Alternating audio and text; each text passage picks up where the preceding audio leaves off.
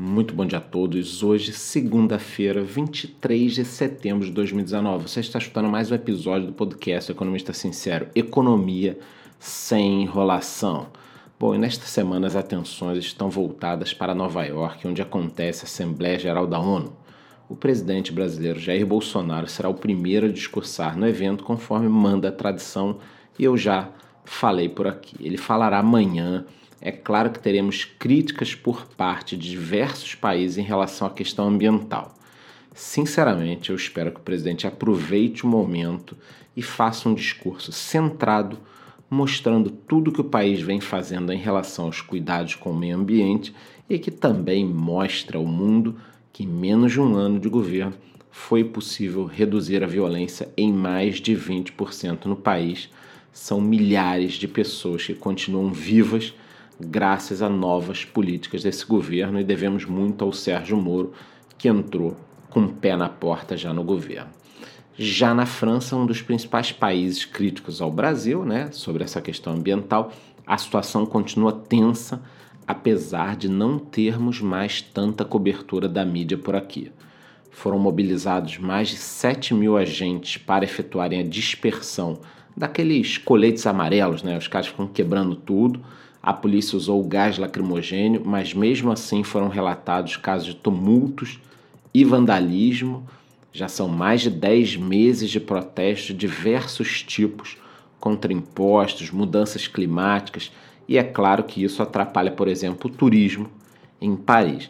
Agora, interessante é que o Macron veio atacando o Brasil no momento em que a popularidade dele está no mínimo e esses coletes amarelos protestam pelo meio ambiente também. Então fica muito interessante, né? quer dizer, a França está com problemas e aí ele ataca o Brasil em relação ao meio ambiente, tentando fazer um brilhareco interno, mas parece que não deu muito certo, até porque de apagar incêndio o francês não entende.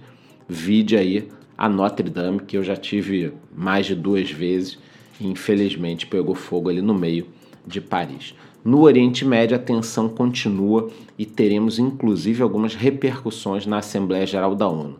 São acusações de todos os lados. O presidente do Irã, Hassan Rouhani, acusou os Estados Unidos de causarem uma insegurança no Golfo ao enviarem mais tropas.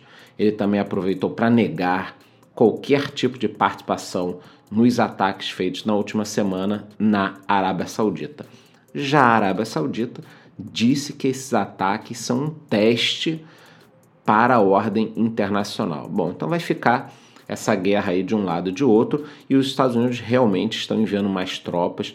Não foram passados os números, mas o presidente Donald Trump autorizou o envio de milhares de soldados com uma função defensiva e o foco na defesa aérea e de mísseis. O Pentágono também informou que os Estados Unidos trabalham para uma entrega rápida de armamentos para a Arábia Saudita e Emirados Árabes como forma de melhorar a própria autodefesa do país. Sinceramente, eu acredito que essa escalada de violência patrocinada pelo Irã possa piorar e que não é fácil se defender desses novos ataques feitos com drones. Estamos falando de algo barato que não necessita mais de risco humano. Ou seja, o Irã pode investir milhões de dólares entregando drones aos iemenitas que vão atacar aí Arábia Saudita. Não podemos esquecer que, paralelamente a isso tudo, o Irã desenvolve secretamente, quer dizer, secretamente só para Obama, né? Mas desenvolve aí secretamente em seu território armas nucleares, provavelmente com tecnologia importada da Rússia ou da Coreia do Norte. E por falar em Coreia do Norte e demais ditaduras, os problemas da Venezuela estão se refletindo em Cuba, tá? É isso aí. A ilha que não produz quase nada recebia seu combustível da Venezuela. Mas agora que a Venezuela está enfrentando fortes problemas, não está conseguindo mandar mais esse combustível. Então o transporte público foi reduzido, os horários do serviço público também, algumas áreas já estão sem energia e está proibido ligar o ar condicionado na ilha. Bem-vindo ao socialismo. É impressionante como no mundo desenvolvido ainda temos uma região sem combustível, sem energia, praticamente sem internet, onde as pessoas são vigiadas para que não exista livre circulação de ideias e informações. Eu espero que nos próximos anos essa realidade mude e que as pessoas sejam realmente livres. Todo mundo merece a liberdade de pensamento, no mínimo. Já na Argentina, um dos grandes problemas causados pelas últimas crises está no setor imobiliário, já que o salário dos argentinos é pago em pesos, ou seja, uma porcaria, né? não vale nada. Mas o preço dos imóveis é cotado em dólares. Mesmo antes da super desvalorização do peso em agosto, a venda de imóveis já tinha caído mais de 40% em julho. A queda deve continuar e, segundo algumas previsões, o mercado ficará assim até que o novo governo assuma e consiga trazer um mínimo de confiança novamente ao país. Eu não enxergo esse cenário de confiança, mas caso volte a confiança, tudo bem. Durante os primeiros anos do Macri, na Casa Rosada, a venda até melhorou, mas teve um problema: o crédito imobiliário estava atrelado à inflação. Ou seja, quem financiou imóveis nos últimos anos agora tem um pepino na mão, porque a inflação disparou. A ideia de ter uma inflação de apenas um dígito lá atrás acabou. A inflação está próxima aos 60%. Imagina você ter um imóvel, um financiamento com 60% de correção na sua parcela, e é óbvio que os salários não acompanham essa alta. Quem tem mais de 40 anos vai lembrar que no Brasil isso já aconteceu. E aproveitando essa volta que demos pelo mundo, que tal falarmos sobre o dólar?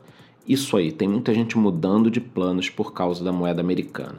Na última semana tivemos um fechamento próximo aos 4,15, enquanto muitos acreditavam, inclusive eu, que a moeda poderia chegar ao final do ano cotada na faixa dos 3,80.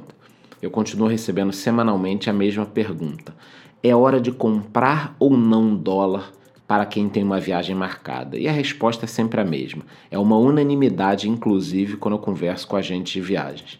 Sempre, presta atenção, sempre que você tiver algo marcado, vá comprando a moeda americana semanalmente ou mensalmente. Assim, você nunca vai pegar a melhor cotação, é claro, você não vai acertar a mosca ali na parede, nunca, mas ao mesmo tempo você não corre o risco de acabar comprando tudo que você precisa da moeda no pior momento. Então, vai comprando aos pouquinhos aí. Já nos mercados, mais uma vez teremos uma semana cheia de boatos e quem sabe alguns fatos, realmente, também para a empresa Oi. Durante o final de semana circularam boatos que já foram desmentidos de que a chinesa Huawei e a China Mobile estariam se unindo para adquirir a empresa, mas ontem a Huawei se apressou em negar qualquer tipo de interesse. De acordo com o jornal O Globo, as chinesas teriam interesse na empresa brasileira para desenvolverem por aqui a tecnologia 5G e tentar entrar no Brasil já com os mais de 350 mil quilômetros de fibra ótica que a Oi possui, mas podem ficar preparados porque estamos tendo boatos diariamente. É óbvio que tem gente ganhando com isso, então já sabem, né? Bundinha na parede, nada de fazer loucura. A única notícia real e confirmada foi a entrada de Rodrigo Abreu como vice-presidente da empresa, ele que já foi presidente da TIM e também da Cisco no Brasil. Estaremos de olho e qualquer novidade ou boato eu informo vocês em tempo real lá no Instagram. Outra empresa que está no nosso radar é a Via Varejo. Em entrevista ao jornal Estado de São Paulo, o presidente da empresa, Roberto Fulschelberger, deu diversas informações importantes para aqueles que acreditam em um possível turnover da empresa, tá? Foram três informações que eu separei aqui para vocês. Número um e mais importante, o banco digital da empresa, o Bank, deve ter atenção especial eles tentarão até a Black Friday implantar essas operações em mil lojas, atualmente são 90.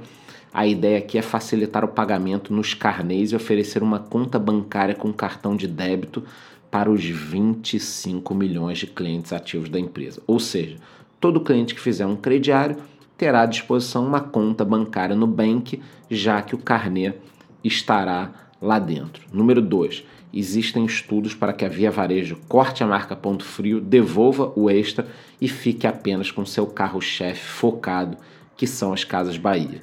E número 3, eles darão um foco total no digital para tentarem correr atrás do prejuízo de anos e anos de abandono ao comércio online. Quem olha a Via Varejo compara ela com a Magazine Luiza é assustador como eles conseguiram ter queda nas vendas online, mesmo com um crescimento louco do varejo do e-commerce.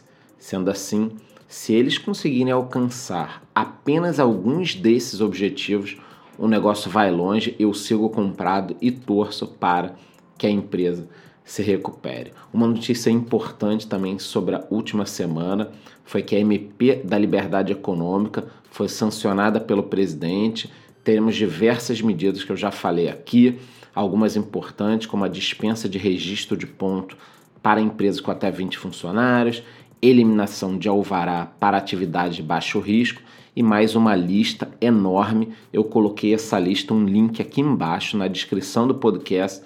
Então, vale a pena você dar uma lida lá em como essa MP da Liberdade Econômica, ela vem com um caráter muito desburocratizador, exatamente o que nós precisamos, tá? Então o link está aqui na descrição do podcast.